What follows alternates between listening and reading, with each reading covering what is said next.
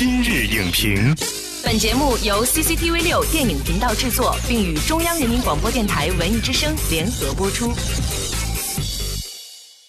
品头论足话电影，今日就评八分钟。欢迎收听文艺之声今日影评，我是梁植。阿米尔汗联手摔跤女儿再推新作《神秘巨星》，上映十天，票房破四亿。意料之中的追梦故事，造就感人肺腑的母女深情。本期今日影评邀请北京电影学院教授潘若简评析电影《神秘巨星》，如何在创作规范中造梦。首先要欢迎潘若简老师。主持人好，观众朋友们好。电影《神秘巨星》一月十九日上映。尽管呢，电影讲述了一个十四岁少女的追梦的故事，但是电影当中的母女情还是赚取了观众的不少的眼泪。首先，让我们来进入剧情解锁，来了解一下。电影《神秘巨星》讲述了印度少女尹西亚在妈妈的帮助下突破家庭桎梏，后又在音乐人夏克提库马尔的提携下实现两人共同梦想的故事。潘老师，您看哈，这个又是米叔的作品啊！我相信很多观众走进影院去的第一原因，还是因为这是一个阿米尔汗的电影。这次他跟《摔跤吧，爸爸》特别不一样，颠覆性的改变。能不能给大家讲一讲？阿米尔汗因为呃若干部电影已经在中国上映过了，哈，所以他积累了一大批他的忠实的影迷哈，叫米粉。是是是。我觉得这部电影可能会给观众一个非常独特的印象，也充分证明这是一个天才般的演员啊。因为我们说呃《摔跤吧，爸爸》他深入人心的父亲形象，沉默寡言。呃，深情似水啊，非常严肃。那么这个片子里头，阿米尔汗这次演一个长不大的孩子，一个过气的音乐制作人。阿米尔汗本身的表演虽然时间很短，但是对于观众来讲是一个非常愉悦的体验。我想大家，like。之前是《摔跤吧，爸爸》，这次是《神秘巨星》。两部电影这么来比较的话，您个人是更钟情于这爸爸，还是更钟情于这次的巨星？呃，我只能说各有各的有趣之处哈。但如果大家真的进入到电影里边的话，就会发现这个故事其实跟《摔跤吧，爸爸》是有很大的差别的。在上一个故事当中看到的是一个父亲。如何通过女儿实现自己的这个梦想的一个故事？那么这个故事是妈妈如何帮助女儿实现他们共同梦想的故事。从这个《摔跤吧，爸爸》和《神秘巨星》，我们会看到，就是我们说印度的这种商业电影，它在叙事的规范性上，在叙事的模式的这个处理上面来讲，非常娴熟。就是他知道我在每一步应该做什么哈，所以你看他两个半小时，他所有的戏剧的这个转折点、情节点，我觉得是经过精心算计的。一开始我们看到的是母亲为女儿。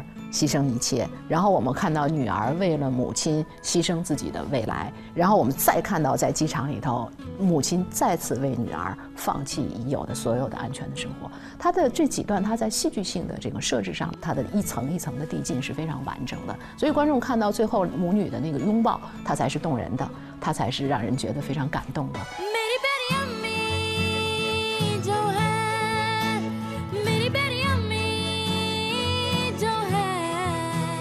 这片子给我挺大的一个惊喜，就是这是一个处女座导演，嗯，但是你会看到它的背后其实呈现的就是印度整个的这个商业电影和工业化的匹配程度。刚才您也提到，我们能看到这个印度电影的一个很大特点就是剧作上的这种工整和规范哈。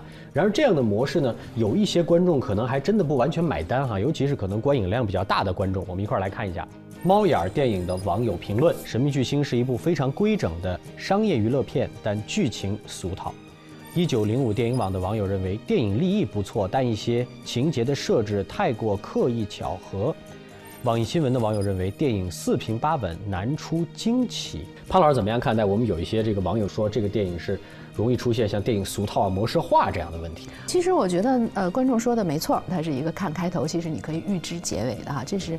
呃，类型电影的一个基本的商业的需求，它一定是在一个大家熟悉的剧作模式里头哈，它是被千锤百炼证明它是有效的。那么实际上，它一个电影好看不好看，其实不是情节的问题，而是它是不是有趣，啊，它是不是能够创造出一个符合你的人物逻辑的戏剧性来。那我们从这个。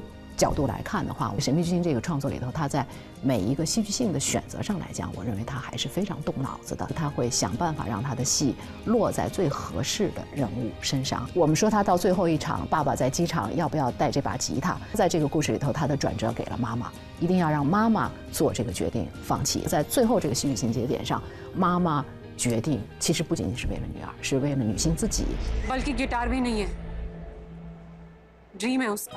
这个影片它尽管在情节上你是预知的，但是你在观影上来讲，它仍然是有趣的。那我觉得这是呃商业性电影特别要注意的。模式不可怕，但是模式的趣味性和模式的戏剧的合理性、人物逻辑的合理性，这是最重要的。说到印度电影，那当然这个大家就是，就叫一言不合就开始唱，一言不合就开始跳哈。那这部电影当中的音乐好像跟以前又有不一样的地方。我们一般看这个印度电影，一定是要看它的那个载歌载舞。那么在这部影片呢，它是非常西化的哈，非常流行的这样的很上口的这样的音乐，在那个非常沉重的故事里头，这几个音乐就变成了特别安抚人的、安慰的。它是一个造梦的工具。它几次的这个插曲的出现，它用各种各样的方式去做这种隔绝感，去做这种。梦境感，所有的音乐都不是我们所谓的真实的音乐，而是录音棚修饰出来的，非常美丽的，非常好听的。